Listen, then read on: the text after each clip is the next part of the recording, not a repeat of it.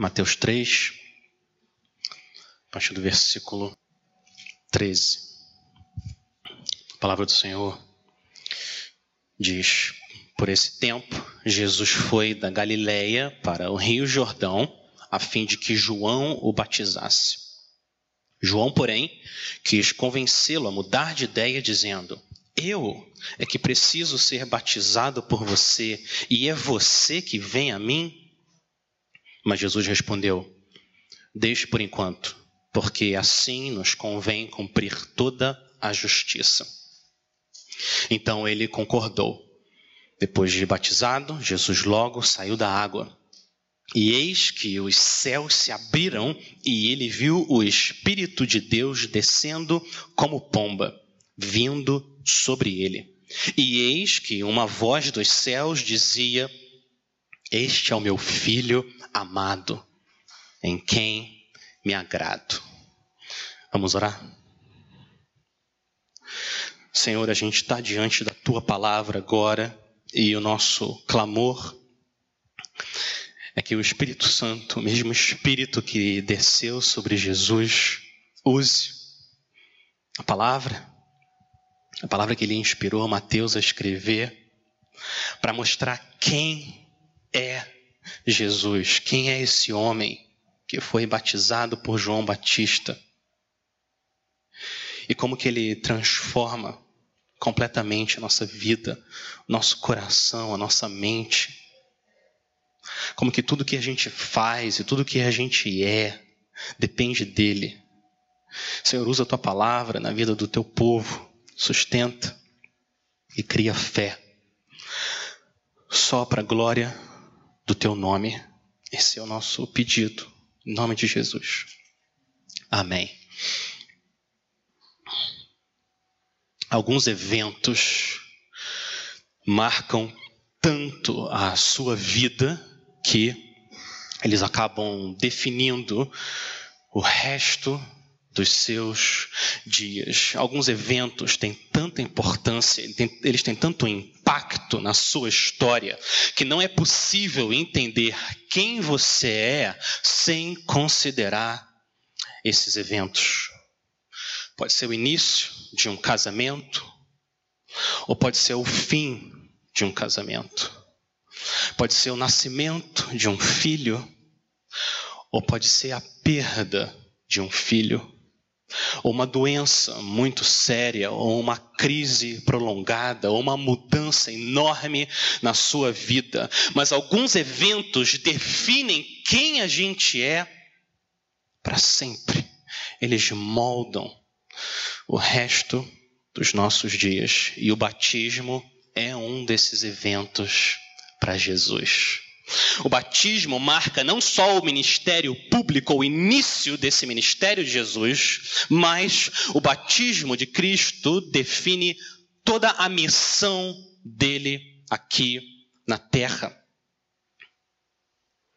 Do começo ao fim. Não tem como a gente separar quem Jesus é e o que ele veio fazer sem entender por que ele foi batizado e o que significa Jesus ter sido imerso naquelas águas do Rio Jordão.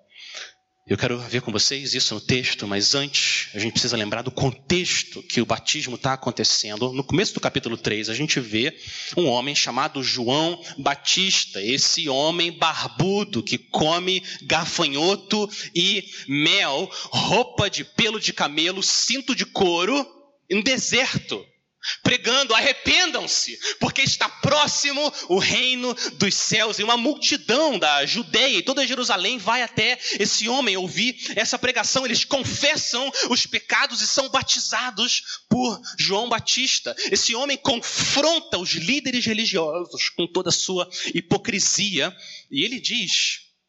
Ele se entende como aquele que prepara o caminho para um outro homem que virá, que é maior do que ele, mais poderoso do que ele, um homem que não batiza só com água, mas ele batiza com o Espírito Santo da salvação e com o fogo do julgamento. E a gente chega então na nossa passagem em que esse homem mais poderoso que João Batista aparece. E para surpresa de João, ele chega até ele para ser batizado. Olha o versículo 13. Por esse tempo, Jesus foi da Galiléia para o Rio Jordão a fim de que João o batizasse. Então eu quero mostrar para vocês aqui como que essa passagem revela quatro títulos do Senhor Jesus. Quatro títulos que Jesus tem e como todos esses títulos estão ligados ao que Jesus veio fazer aqui. Vocês lembram lá no capítulo 1, quando o anjo aparece para José e diz que José deve colocar o nome daquele menino de Jesus. Isso tem uma razão. Olha o versículo 21. Mateus 1, 21 fala por que Jesus se chama Jesus? Porque ele salvará o seu povo dos seus pecados. Então, esses quatro títulos que a gente vai ver aqui nessa passagem provam que Jesus tem poder para salvar o seu povo dos seus pecados. Primeiro título que a gente vê é que Jesus é santo. Jesus é santo. Olha o versículo 13. Repara que Jesus não estava passeando, ele parou para ver o que estava acontecendo, não. Ele saiu da Galiléia e o texto diz que ele foi com um objetivo para o Rio Jordão, a fim de que João o batizasse. Jesus sabia que ele precisava ser batizado por João, mas João não sabia. João não sabia ainda. Olha o versículo 14. João, porém, quis convencê-lo a mudar de ideia, dizendo: Eu é que preciso ser batizado por você, e você que vem a mim. João está confuso. Mas por que, que João faz essa pergunta? Por que, que João pergunta isso para Jesus? Pelo menos por dois motivos. O primeiro é que o batismo de João Batista está associado a confissão de pecados e arrependimento. Olha o versículo 6. Versículo 6 fala que as pessoas iam até João, confessavam seus pecados, eram batizados por ele no Rio Jordão. O batismo dele está associado à confissão de pecados. Mas Jesus vai confessar o quê? Jesus vai se arrepender do quê? Ele é santo. Ele é o Deus em carne. E por isso João tenta convencer Jesus de não passar por um batismo de arrependimento. Você é santo, eu sei. Eu sei que você é o santo de Deus. O João Batista está confuso. Eu fico imaginando a cena. O versículo 5, o versículo 5 dá a entender que tinha muita gente ali, muita gente. Várias vezes Mateus usa a palavra toda, e os moradores da, de Jerusalém, toda a Judéia, toda a região, e as pessoas chegando lá para serem batizadas, elas confessavam os pecados.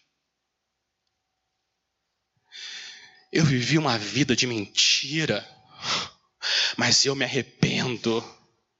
E João Batista vai lá e aquela pessoa é batizada. Eu vivi uma vida de imoralidade. Me envolvi com várias pessoas, mas eu me arrependo. E a pessoa é batizada. Eu era um egoísta, eu só pensava em mim, mas eu me arrependo. E a pessoa era batizada e todo mundo confessando, confessando pecado. Imagina nossa lista enorme de pecado. E agora João Batista vê Jesus se aproximando. E Jesus vai falar o quê? O que, que ele tem para confessar? João tem o que confessar, mas Jesus não tem. Ele é santo como Deus é santo. Então, esse é o primeiro motivo da pergunta de João Batista. Eu que tenho que ser batizado por você e você que vem até a mim. Esse é o primeiro motivo. Jesus não tem pecado. Mas o segundo motivo, versículo 11. João Batista sabe que Jesus é mais poderoso e maior, e o batismo dele é maior.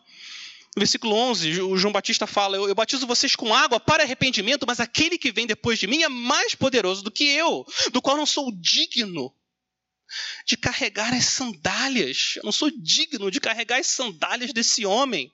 E ele vai batizar vocês com o Espírito Santo e com fogo. João sabe que precisa do batismo do Espírito Santo. E João sabe que Jesus não precisa de um batismo de arrependimento. E por isso que ele está assim. Eu preciso ser batizado por você, não você por mim. Olha isso. João Batista começa batizando pecadores e termina batizando um homem sem pecado. o homem que é santo. Esse é o primeiro título do Senhor Jesus, que está relacionado agora ao segundo. E o segundo título dele está no coração do Evangelho. E é por causa desse segundo título que ele pode nos salvar. Jesus é também o nosso substituto. Jesus é o nosso substituto. Quando João Batista fala que ele precisa ser batizado, olha a resposta de Jesus. Ele começa dizendo: Deixe por enquanto, e isso ainda tem a ver com a santidade de Jesus. Repara que Jesus não corrigiu completamente João Batista. Existe um fundamento no que João Batista está dizendo, mas Jesus, Jesus diz: deixe por enquanto, deixe por enquanto. João estava completamente errado. Jesus realmente não tinha nenhum pecado, mas olha a explicação que Jesus dá. Deixe por enquanto, por quê? Porque assim nos convém cumprir toda a justiça. Quanta coisa Jesus está dizendo aqui só nessa frase. Porque assim nos convém cumprir toda a justiça. O que, que Jesus quer dizer com isso? Jesus veio a esse mundo cumprir toda a justiça de Deus. Mas não por causa dele, porque ele já é justo. Jesus veio cumprir toda a justiça de Deus por nós. Ele já tem a justiça de Deus, mas ele veio fazer isso por nós. Jesus não precisa passar por um batismo de arrependimento, mas nós precisamos. Jesus não tem nenhum pecado, mas nós temos. E é por causa disso que ele precisa, como nosso substituto, passar por esse batismo. E para mostrar que ele cumpre a justiça de Deus por nós, no nosso lugar, ele entra nas águas de julgamento do batismo, como o nosso substituto. Aquele que não conheceu o pecado, Deus o fez pecado por nós, para que nele nós fôssemos feitos o quê? Justiça de Deus. Então ele sabe, Jesus sabe que ele precisa trocar de lugar com a gente, como nosso substituto. Ele precisa se identificar com nós, o povo dele. Então quando ele chega para João Batista, e João Batista coloca as mãos ali nas costas de Jesus e afunda Jesus na água. O que está acontecendo é que Jesus, nos representando, está sendo julgado, ele está morrendo no nosso lugar, carregando os nossos pecados lá para o fundo das águas, para nunca mais saírem de lá. Todos nós andávamos desgarrados como ovelhas, cada um se desviava pelo seu próprio caminho, mas o Senhor fez cair sobre ele a iniquidade de todos nós. Jesus está sendo engolido simbolicamente, é isso que o batismo representa. Jesus está sendo engolido pelo julgamento, pela ira de Deus no nosso lugar, pelos nossos pecados. Isaías 53 de novo. O meu servo, o justo, com o seu conhecimento, justificará a muitos, porque as iniquidades deles levará sobre si. O Senhor Jesus afunda nas águas de julgamento, mas ele não tem nenhum pecado. Ele não tem nenhum pecado. Então, uma vez paga o salário do nosso pecado, ele levanta da água triunfante, o que representa a vitória dele sobre o pecado, a morte e Satanás. A vitória dele como o nosso substituto. Então, as águas do batismo simbolizam a cruz. Olha isso. O início do ministério de Jesus aponta já para o fim e define o que ele veio fazer aqui: morrer no nosso lugar. Jesus fez muitas coisas, muitas, nos três anos de ministério dele, mas ele veio para morrer no nosso lugar, e é isso que o batismo representa. Jesus afundando nas águas do Rio Jordão, mostra ele sendo engolido pelo julgamento de Deus na cruz. Ele fez isso por amor a Deus e amor ao seu povo. Isso é boa notícia. Isso é boa notícia. Você pode ter um substituto. Com toda a nossa lista enorme de pecados, Deus pode olhar para a gente através de um substituto, como se você tivesse vivido como Ele. Esse é o Evangelho. Essa é a boa notícia que a gente tem para proclamar. Pecadores podem ter, pela fé, um substituto em Cristo e escapar do julgamento que a gente merece. Quão grande é a nossa culpa que exige que Deus julgue e leve à morte o Filho Santo dele. O justo pelos injustos, para nos conduzir a Deus. Versículo 15. O Senhor Jesus disse: Deixa por enquanto, porque assim nos convém cumprir toda a justiça. Imagina a cena, eu fico pensando também, eu não sei o que estava se passando na mente de Jesus, mas eu fico pensando, vê, vê se faz sentido o raciocínio. Jesus ama Deus com amor perfeito, certo? E porque ele ama o Pai com amor perfeito, ele tem um amor pela palavra desse Pai perfeito também. Porque ele quer ouvir tudo que o Pai falou. O amor de alguém pela Bíblia é diretamente proporcional ao amor pelo autor da Bíblia. E Jesus tem um amor perfeito pelo Pai. Jesus é a personificação perfeita do Salmo primeiro. Ele tem o seu prazer na lei do Senhor e na sua lei medida dia e noite. Agora, imagina Jesus crescendo como um judeu. Ele ama a palavra de Deus, ele conhece como ninguém a palavra de Deus. Imagina agora o Senhor Jesus lendo Isaías. E porque ele ama Deus e ele é perfeito e não tem pecado, a interpretação dele é perfeita, certo? A, a interpretação de Jesus não tem erro. Então Jesus está lá lendo Isaías 53, ele chega no texto. Certamente ele tomou sobre si as nossas enfermidades e as nossas dores levou sobre si. E nós o considerávamos como aflito, ferido de Deus e oprimido. E Jesus está lendo o texto. Mas ele foi traspassado por causa das nossas transgressões e esmagado por causa das nossas iniquidades. O castigo que nos traz a paz estava sobre ele, e pelas suas feridas fomos sarados. E Jesus está lendo, e o que ele pensa? Sou eu. O profeta está falando de mim. Eu sou o Messias. Eu sou Cristo. E eu preciso fazer isso. Eu preciso ser esmagado, ferido, moído, para que eles, o povo que Deus amou antes da eternidade, seja sarado, curado e tenha vida. Jesus sabia que precisava acontecer uma troca.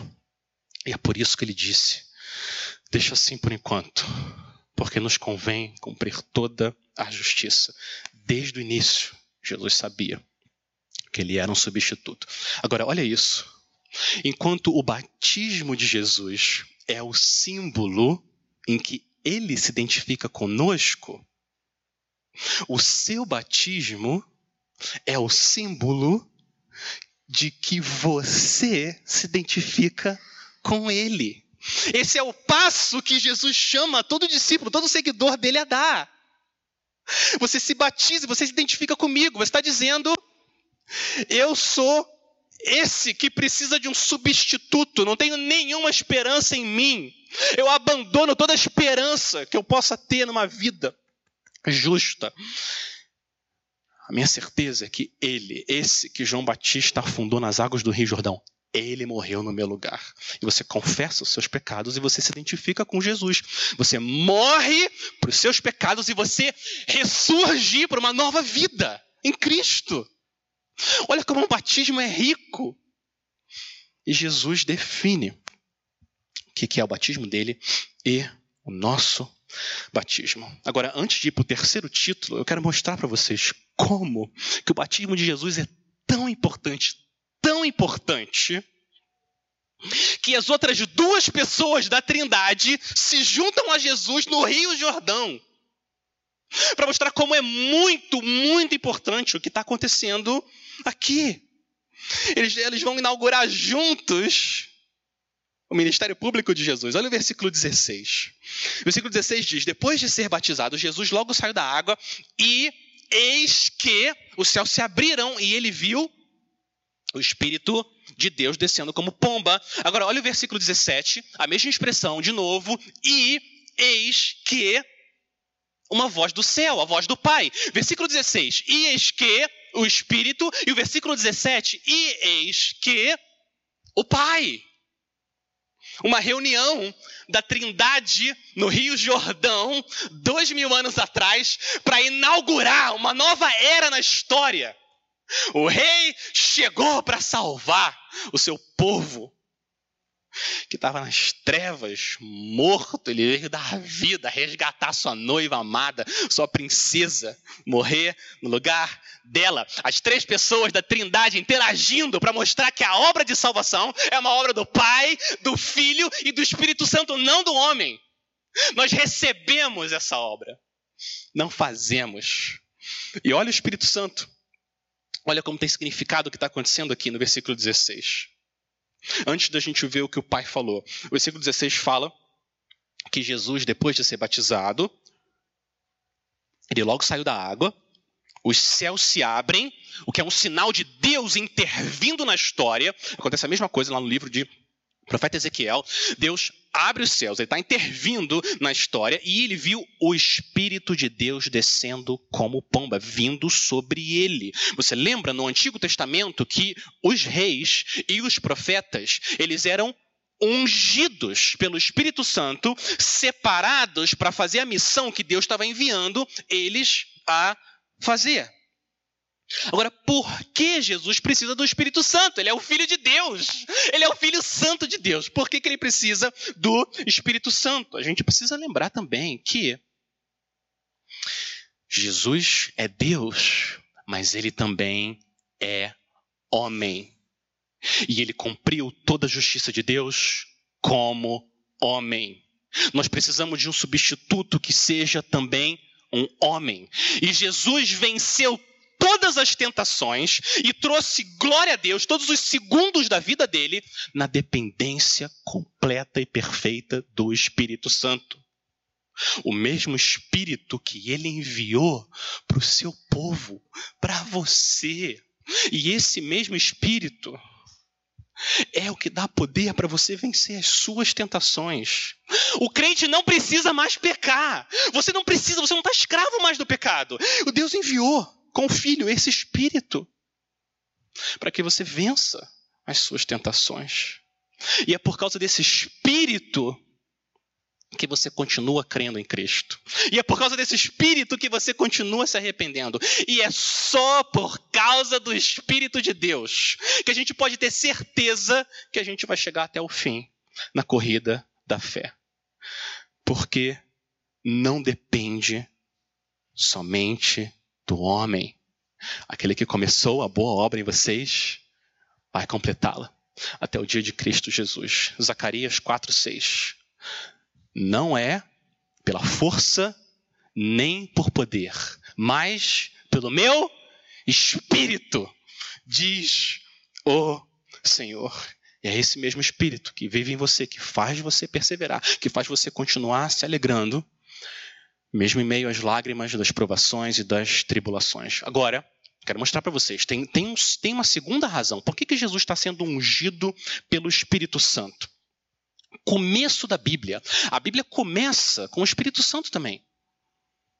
Deus cria os céus e a terra e o Espírito de Deus se move sobre as águas. O Espírito Santo está ali se movendo sobre as águas. Agora, isso explica também por que o Espírito Santo aqui aparece como pomba. Você já se perguntou isso? Por que uma pomba? Por que, que o Espírito escolhe descer sobre Jesus na forma de uma pomba. Porque a pomba está relacionada também à criação, ou melhor, à recriação. Porque quando o Senhor julga o mundo através do dilúvio e as águas começam a baixar, Noé envia uma pomba. E essa pomba voa sobre as águas. E quando as águas baixam, a criação é refeita, como se tivesse uma nova criação. Então, o que está acontecendo aqui no batismo, o Espírito Santo vindo na forma de pomba, a mensagem é: está começando uma nova criação. Chegou ele, Cristo, e ele inaugura o reino de Deus, uma nova criação. Ele tem poder para trazer as pessoas da antiga criação para a nova. Na primeira criação, primeiro o Senhor criou o mundo e depois as pessoas. Vocês lembram que agora, na nova criação, primeiro ele cria ou recria as pessoas, para depois criar um novo mundo. Então, o que a pomba e o Espírito Santo representam é isso: o Senhor Jesus como o autor de uma nova criação. Jesus é batizado, ele levanta das águas, o céu se abre, o Espírito Santo desce sobre ele e agora Deus Pai fala. E olha o que, que Deus diz. Versículo 17. E eis que uma voz dos céus dizia, né, o Pai aqui dizendo: Este é o meu filho amado, em quem me agrado. O próprio Deus fazendo referência da palavra dele no Antigo Testamento. E Deus está juntando duas passagens aqui, que nos dão os próximos dois títulos para Jesus. Jesus é santo, ele é nosso substituto. E o terceiro título, Jesus é rei. Quando o Senhor Jesus, quando Deus fala, Pai, versículo 17, este é o meu filho amado, ele está fazendo uma referência ao Salmo 2. Um salmo muito importante, que é um salmo messiânico, é um salmo em que Deus prometeu enviar um rei salvador. Eu vou ler para vocês o versículo 7. Salmo 2, 7. O rei diz, abre aspas, o, o, o versículo diz, né? O rei diz, abre aspas, proclamarei o decreto do Senhor. Ele me disse: Você é meu filho. Hoje eu gerei você.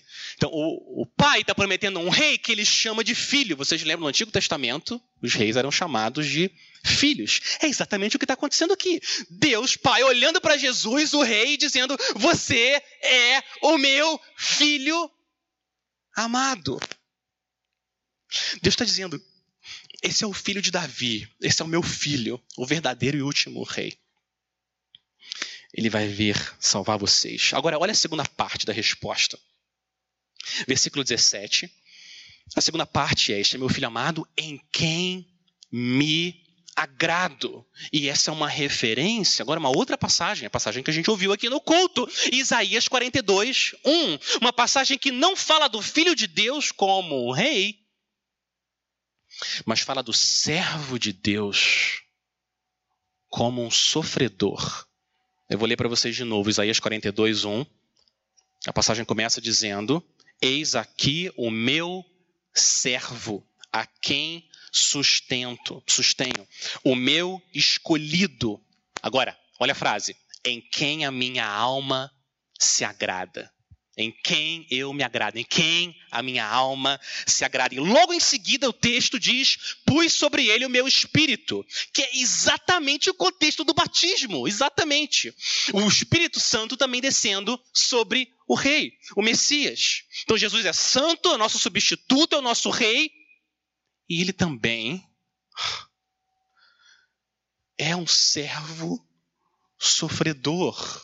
O que, que Deus Pai está dizendo aqui para a gente? Que Jesus, a gente tem que juntar esses dois títulos. Jesus é o rei divino, mas ele também é o servo sofredor. Ele é rei, ele reina, mas ele chega até o trono através do sofrimento de um servo. Jesus mesmo disse: Eu não vim para ser servido. Eu vim para servir e dar a minha vida como resgate de muitos. Jesus é o servo sofredor que dá a vida para nos resgatar. E é isso que o batismo está dizendo. O batismo é uma ilustração da morte. Quando Jesus afunda naquelas águas, Jesus está dizendo: Eu sou o servo sofredor que vem morrer por esse povo que Deus escolheu para nos salvar. Ele precisava sofrer. Agora, se Jesus é o rei e ele não veio para ser servido, mas para nos servir, como que nós, servos, podemos querer ser servidos ao invés de servir? Como? Se o nosso rei age como um servo sofredor, como é que a gente pode viver aqui nessa vida querendo ser tratados como reis ao invés de sofrer? Se ele sofreu por amor a nós, a gente também não deveria sofrer por amor a ele? Na vida de Cristo e na vida cristã, amor e sofrimento sempre andam juntos. Na vida de Cristo e na sua vida, amor e sofrimento sempre andam juntos. Eu quero mostrar para vocês isso no texto. Olha o versículo 17. Eu falei para vocês, quando, quando o pai responde, Este é meu filho amado, em quem me agrado. Eu falei que era uma citação do Salmo 2, certo? Mas no Salmo 2, o texto diz: Este é o meu filho. Por que, que Deus incluiu a palavra amado aqui? Por que, que Deus incluiu a palavra amado? Ou aquele que eu amo? Aquele que eu amo.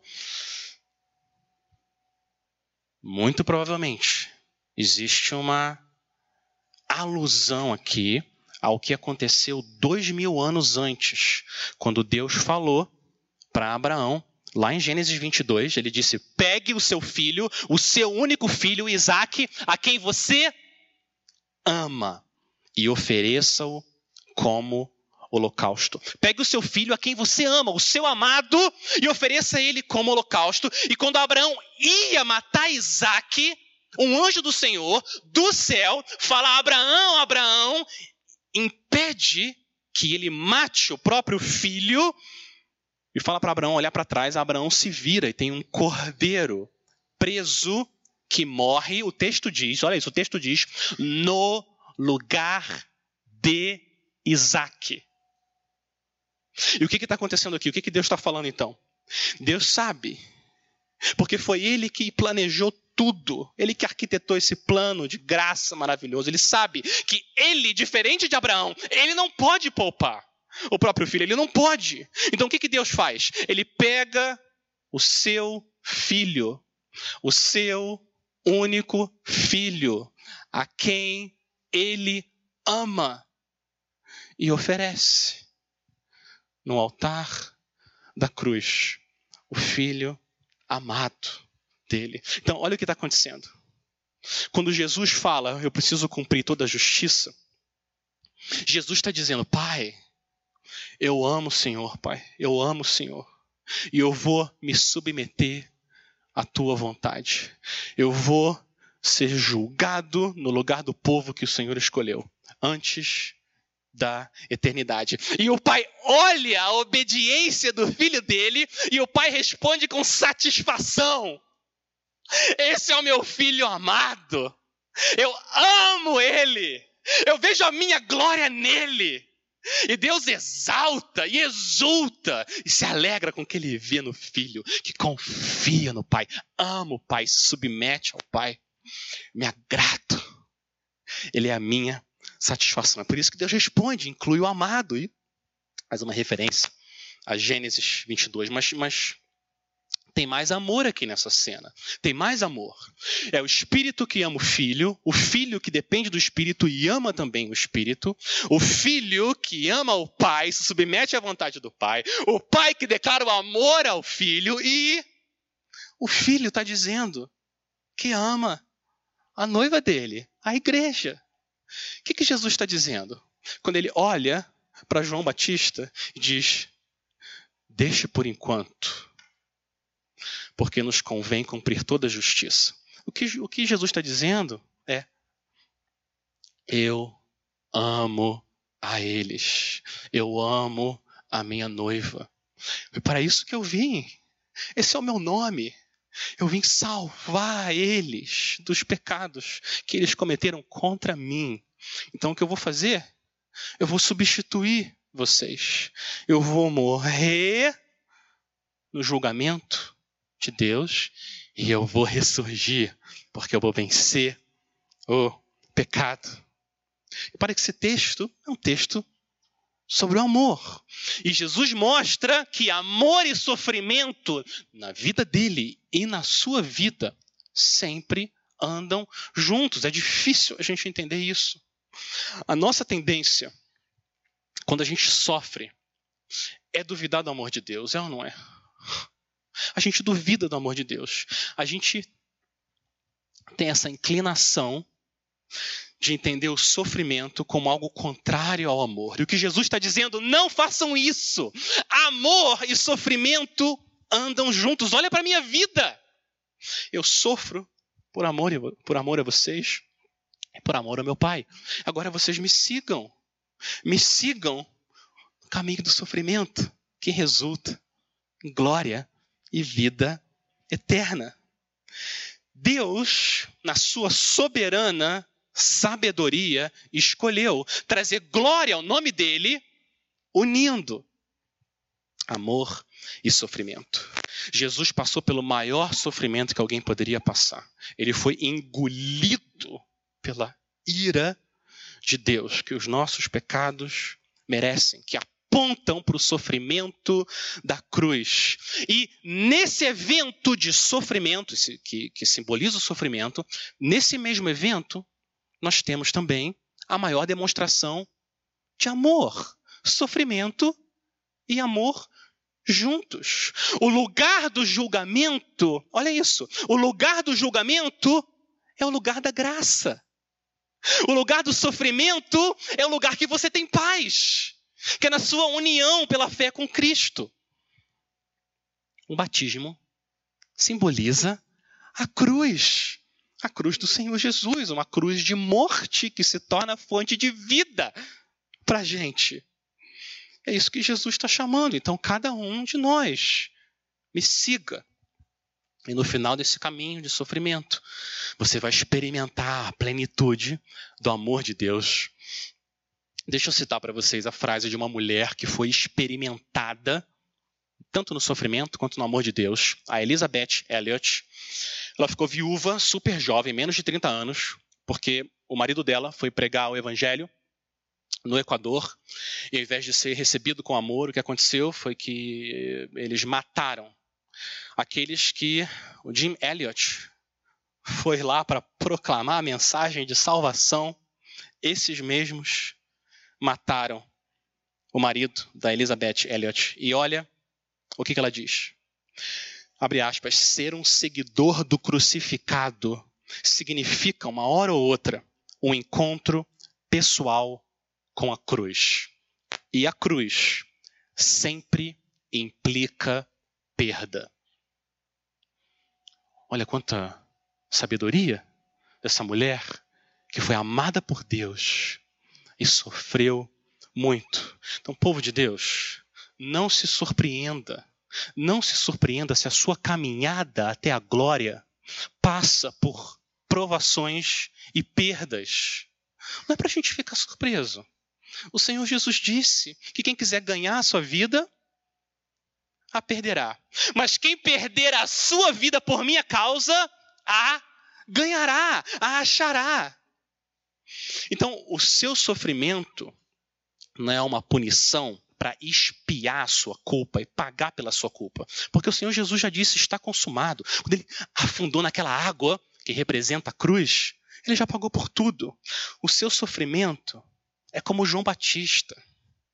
O seu sofrimento é como se fosse um João Batista. Ele prepara você para se encontrar com o seu rei. É isso que é o seu sofrimento. preparando o seu caminho, purificando o seu espírito, para você se encontrar com aquele que morreu no seu lugar. No batismo, no versículo 17, foi o pai que falou. Este é meu filho amado, em quem eu me agrado. Mas na cruz, quem falou foi o filho, não foi o pai. Mas o que o filho fez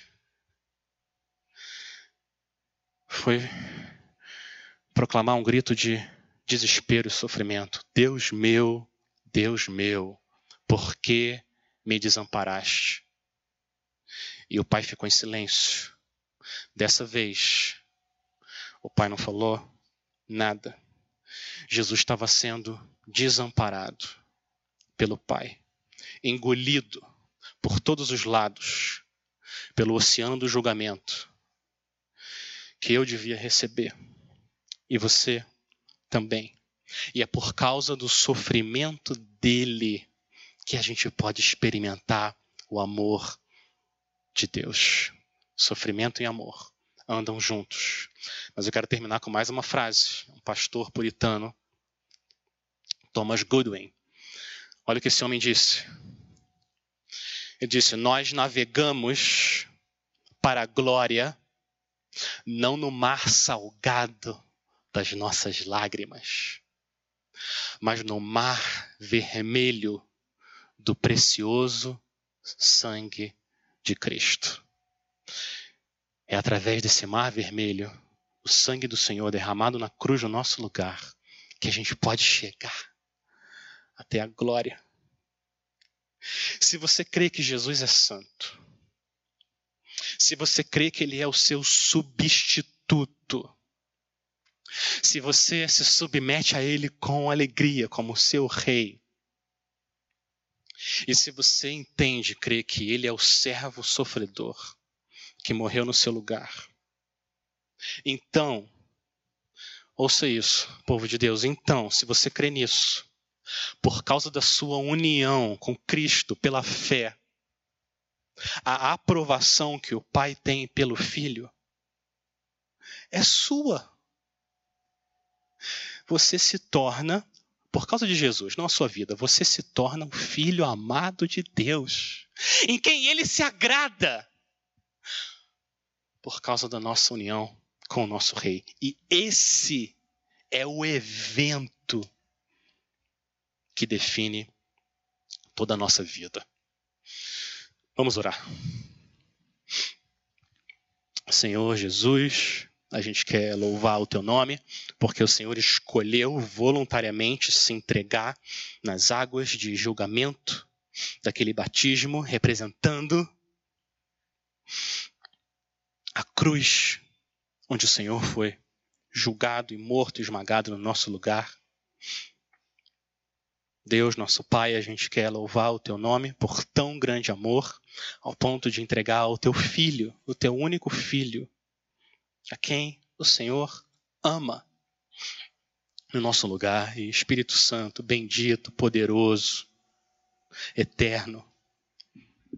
Louvado seja o Senhor por abrir os nossos olhos para o nosso pecado e para fazer a gente correr para a cruz e para aquele que é santo e o nosso substituto e rei, servo. A gente quer orar e pedir, Espírito Santo, que o Senhor abra os olhos de mais e mais pecadores, até que todo o teu povo esteja reunido, completo.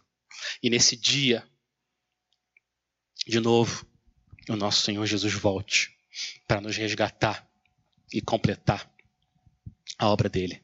Esse é o nosso pedido, nossa oração em nome de Jesus. Amém.